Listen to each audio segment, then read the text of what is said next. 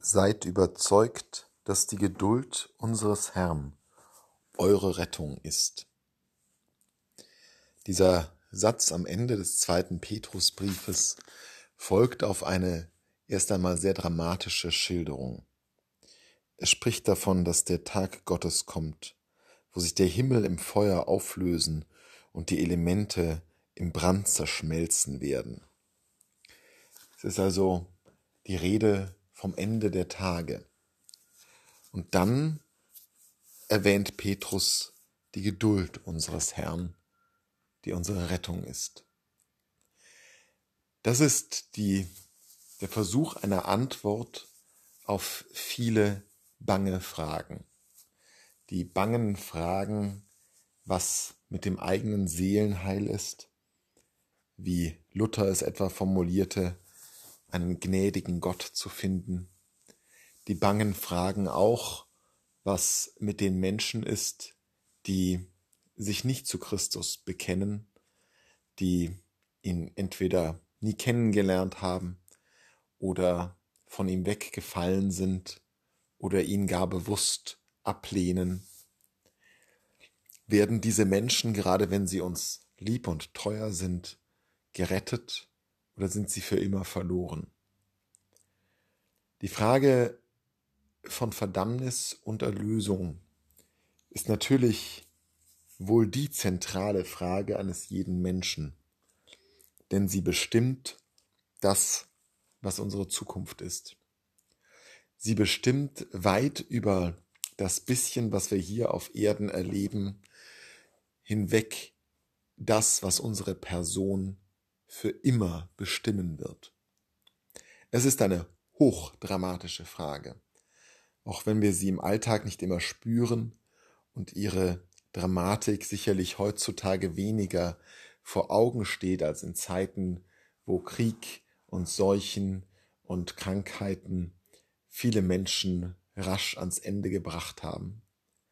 Aber das ändert nichts an der unglaublichen Dramatik der Frage.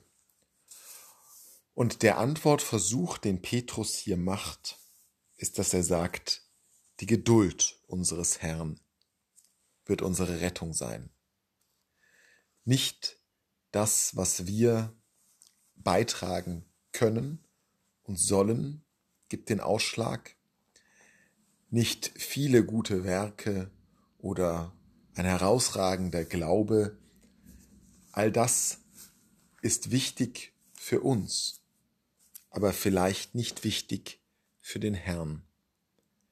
Die Geduld, die Gott mit uns hat, ist größer als alles, was wir aufbringen können an Glauben, an guten Werken, an Vertrauen. Und die Geduld Gottes ist eben auch nicht die Geduld der Menschen. Sie ist nicht beschränkt sondern sie ist gegründet in der ewigen Liebe, in der unendlichen Liebe.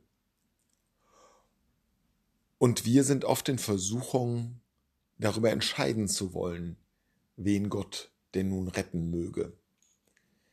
Ja, manche in der Geschichte des Christentums haben vor allem damit operiert, dass sie die Warnung ausgesprochen haben, die Rettung könne nicht kommen man könne sie sich verspielen, man müsse auf beständiger Hut sein, um möglichst doch zu den Geretteten dazuzuhören.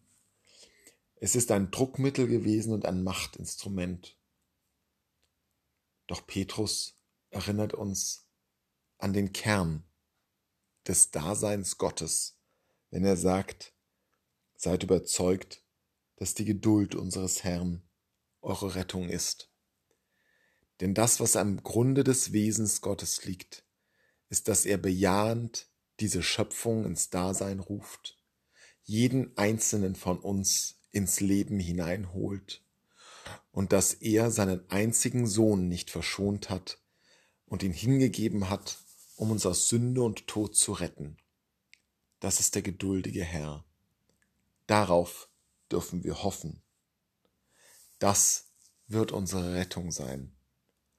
Und darum dürfen wir mit frohem Mut und Zuversicht unsere Wege gehen.